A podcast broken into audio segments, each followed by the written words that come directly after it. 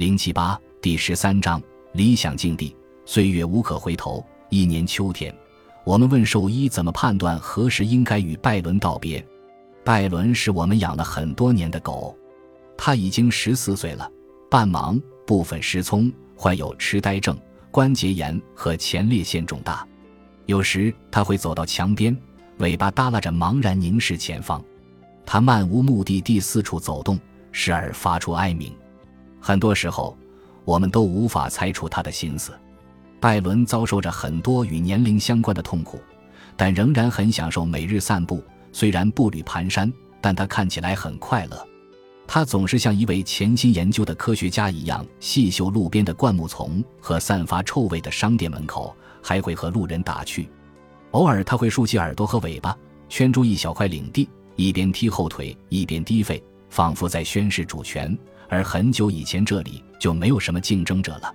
作为一只八磅重的约克夏犬，拜伦总能引起路人亲切的问候。考虑到拜伦的身体需求，我们用水把狗粮泡软，并撒上肉末。他哭泣时，我们拥抱他。我们每晚带他去门外上厕所，有时一晚要出去五次甚至八次。为了照顾拜伦，我们不再出门旅行，因为我们无法要求任何人为拜伦做这些事。也无法完全相信别人能像我们一样充分考虑他的需求。我们问兽医是否该让拜伦长眠了，他回答说自己在这个问题上会使用百分之五十法则。拜伦目前的生活中是否起码有一半时间是好日子，还是说今天状态好，次日就会状态差，亦或平均每过两天坏日子才会迎来一天好日子？如果他已经步入最后一种情况。那么是时候跟他告别了。这段对话让我陷入思考的原因有两个：首先，拜伦到底需要什么？百分之五十的好日子对拜伦来说真的足够吗？这些问题的答案我们无从得知。其次，这些话让我想到自己的患者都是最高龄、最虚弱、病情最严重的老人，但很多人依然对自己的生活非常满意。当然。并不是每个人在晚年都会有这样的感受，有些人在卧床不起或依赖他人生活后，觉得自己身心都受到重创，无法再做任何喜欢的事情；有些人终日躺在床上或坐在椅子上，无法表达自己的需求和想法，只能在接受高强度医疗照护和各种抗抑郁药、止痛药测试时皱起眉头或半个鬼脸。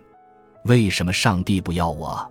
马上要过九十岁生日的梅布尔问道：“四年前，他经历了一场严重的脑卒中，自此卧床不起，只能靠四管进食。你真的不能帮帮我吗？”一位八十九岁、患有重度帕金森和大小便失禁的患者苦苦哀求我：“如果自己能做到的话，那么他也许已经自杀了。如果我们将兽医说的百分之五十法则运用到人类身上。”那么这些患者肯定会主动要求结束生命，因为他们已经过完了充实的一生，并且深知那些时光一去不复返，只是心有留恋。但还有一些人，尽管遭遇着相似的疾病困扰，却仍然强烈的希望不惜一切代价挽救自己的生命。当然，这条规则不适用于人类，因为一旦使用这条规则，谁会变成做决定的人？这些患者都是弱势群体，尽管世界上有很多具有奉献和牺牲精神的优秀护工，但不能否认，也有很多企图通过让他人死亡或延续生命来牟利的人，比如等着继承财产、收取社保费和出租廉价房的人。另外，尽管并不是所有人都像我的两位患者那样感到绝望，但要是数百万甚至数千万人也有同样的感受呢？我们应该继续忽视这个事实吗？其实，这个事实背后也有我们的责任，是我们让他们的生活变得没有意义。人类在晚年和生命早期遭遇的严重疾病，在医学实践和道德层面，真的应该被区别对待吗？在生命的最后一年，拜伦有一系列健康问题，我们决定采取姑息治疗，只使用可以缓解他痛苦的治疗手段。尽可能避免各种检查和给他造成压力的兽医门诊。当时的他虽然走路越来越慢，睡觉时间越来越长，但看上去还算快乐。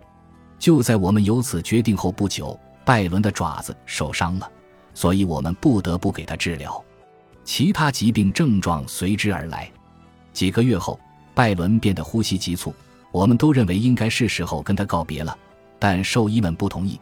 他们说需要给他做个 X 射线检查，确认是否患有肺炎，然后再进行氧气和抗生素治疗。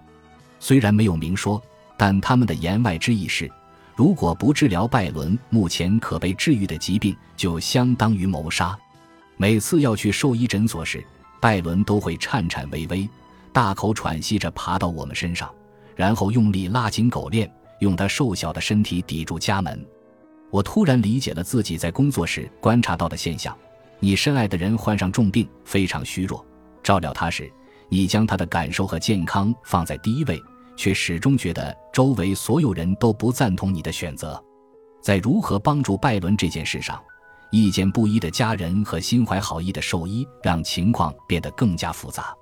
当医生反复说明这个问题完全可以用简单的手段解决时，无论是道德层面还是现实层面，我们都很难无视医生的建议，转而谈论姑息治疗。不仅是对于动物，其实对人类来说，这种情况也时常发生。而背后的原因是，人们总是关注疾病本身，却忽略了患者处于一个更为复杂和多元的处境。最终，我们意识到拜伦的寿命已经到达极限，他再也无法享受健康和快乐。于是，和临终关怀医生约好了时间。当天晚上，我下班回家，看到面色凝重的家人们正在拥抱拜伦，他摇着尾巴朝我走来，用尽全力给我跳舞。拜伦一整天都没有进食，我把鸡肉解冻，他狼吞虎咽的都吃完了。有人对我说：“你不能杀了他。”随后，他跟着我走进卫生间，把鸡肉吐在我的脚边。他面朝墙壁，耷拉着尾巴站在那儿。那天晚上，拜伦在我怀里死了。拜伦去世前，甚至在他去世后，我始终在担心我们是否让他等太久了。我们把拜伦的睡眠看作衡量他生活质量的指标，想方设法的让这个指标超过医生说的百分之五十法则。但其实我深知，老年嗜睡常常是慢性疲惫、抑郁和避免疼痛的迹象。